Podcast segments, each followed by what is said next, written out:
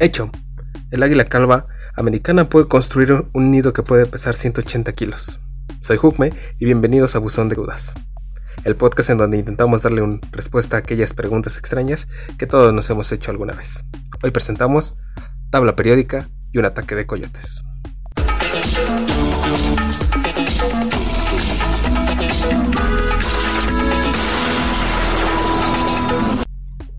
¿Qué pasaría si construyeras una tabla periódica con ladrillos en forma de cubo en el que cada ladrillo estuviera hecho del elemento correspondiente?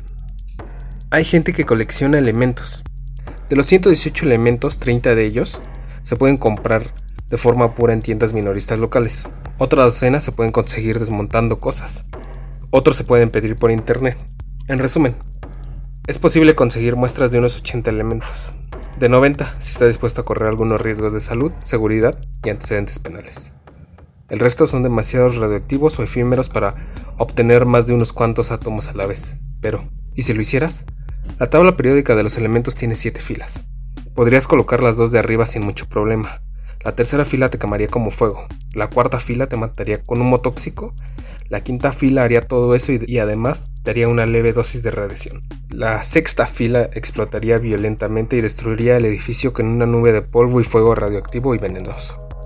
Y por favor, no construyas la séptima fila. Empezamos por arriba. La primera fila es sencilla, aunque aburrida. El cubo de hidrógeno se elevaría hacia arriba y se disiparía como un globo sin globo. Lo mismo ocurriría con el helio. La segunda fila es más complicada. El litio se deterioraría inmediatamente. El berilio es bastante tóxico, así que tendrías que manipularlo con cuidado y evitar que el polvo saliese al aire.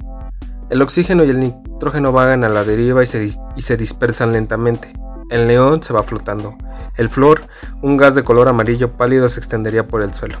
El flor es el elemento más reactivo y corrosivo de la tabla periódica. Casi cualquier sustancia expuesta al flor puro ardería espontáneamente. Incluso con las últimas filas, el flor causaría problemas al extenderse y si entrara en contacto con la humedad, formaría ácido fluorhídrico, corrosivo. Si respiras solo una minúscula cantidad dañaría gravemente o te destruiría la nariz, los pulmones, la boca, los ojos y finalmente el resto de tu cuerpo. Vayamos a por la tercera fila. El más problemático aquí es el fósforo. El fósforo puro se puede presentar en varias formas.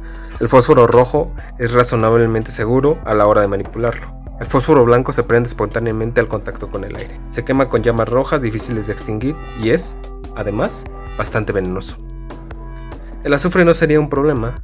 En circunstancias normales, en el peor de los casos, dolería mal.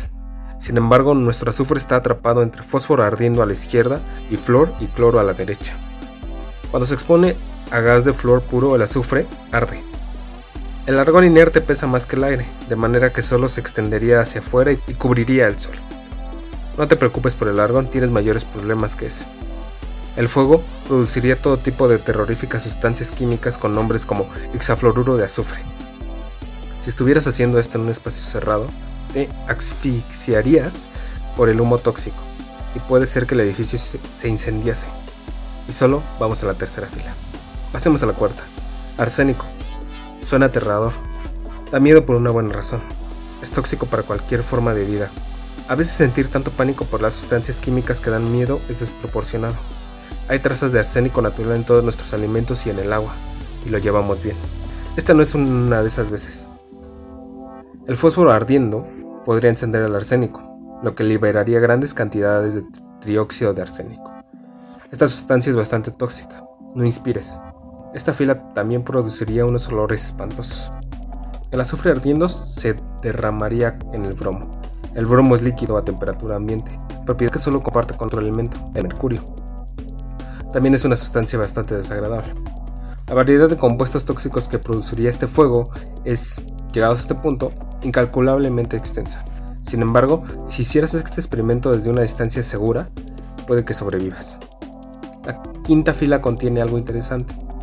Tecnesio 99, nuestro primer ladrillo radioactivo. El tecnesio es el elemento con el número más bajo que no tiene isótopos estables. La dosis de un ladrillo de, de un litro de este metal no es suficiente para ser letal en nuestro experimento, pero sí sigue siendo considerable. Si te pasas todo el día llevándolo de sombrero o lo respiras en forma de polvo, sin duda podría matarte. Dejando de lado el tecnecio, la quinta fila sería muy parecida a la cuarta. La sexta fila, no importa lo cuidadoso que seas, la sexta fila definitivamente te mataría.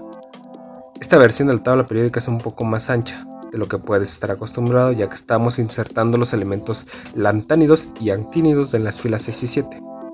La sexta fila de la tabla periódica contiene varios elementos radioactivos, incluidos el prometio, el polonio, el estato y el radón. El estato es el malo. Es tan radioactivo que cualquier trozo grande se, se vaporizaría rápidamente por su calor propio. Los químicos sospechan que tiene una superficie negra, pero nadie lo sabe. Nuestro cubo contendría brevemente más estato del que nunca ha sido sintetizado. Digo brevemente porque se convertiría de inmediato en una columna de gas sobrecalentado. Solo el calor provocaría quemaduras de tercer grado a cualquiera que estuviese cerca y el edificio resultaría demolido. La nube de gas caliente se elevaría rápidamente hasta el cielo desprendiendo calor y radiación.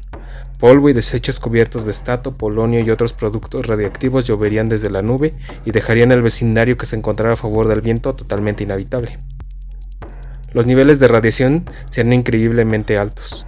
Teniendo en cuenta que se necesitan unos cuantos cientos de milisegundos para parpadear, recibirías una dosis letal de radiación, literalmente, en un abrir y cerrar de ojos. Morirías de lo que podríamos llamar envenenamiento por radiación extremadamente aguda. Es decir, te freirías. La séptima fila sería mucho peor. Hay un montón de elementos raros en la parte inferior de la tabla periódica llamados elementos transuránicos. Aunque lo cierto es que no hay prisa, porque la mayoría de estos elementos son tan inestables que solo se pueden crear en aceleradores de partículas, y no existen más que unos pocos minutos. Por desgracia para nuestro proyecto, los elementos transuránicos no desaparecen sin más.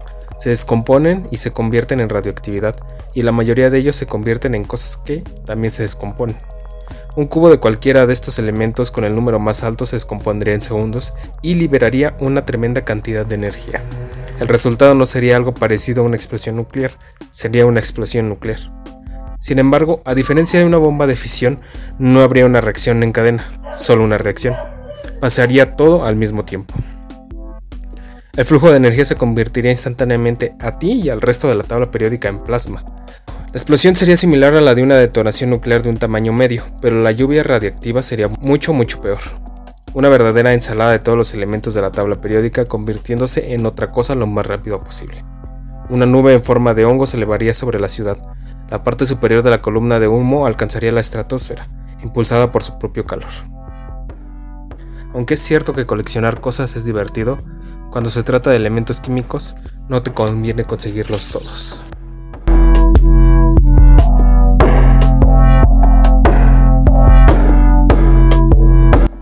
posible defenderse de un ataque solo con libros? Si tienes un buen brazo, probablemente puedas arrojar un libro de unos 300 gramos, una distancia de 13 metros. Con práctica es posible lanzar un libro cada 800 milisegundos, lo que significa que si te ves ante un grupo de atacantes que corren hacia ti, tienes 3 o 4 oportunidades para atinarles antes de que te alcancen. Pero si estás siendo atacado por un coyote, la velocidad máxima de este implica que solo tendrás una oportunidad para atinarle. Así que apunta con cuidado. Hasta la próxima y nos escuchamos pronto.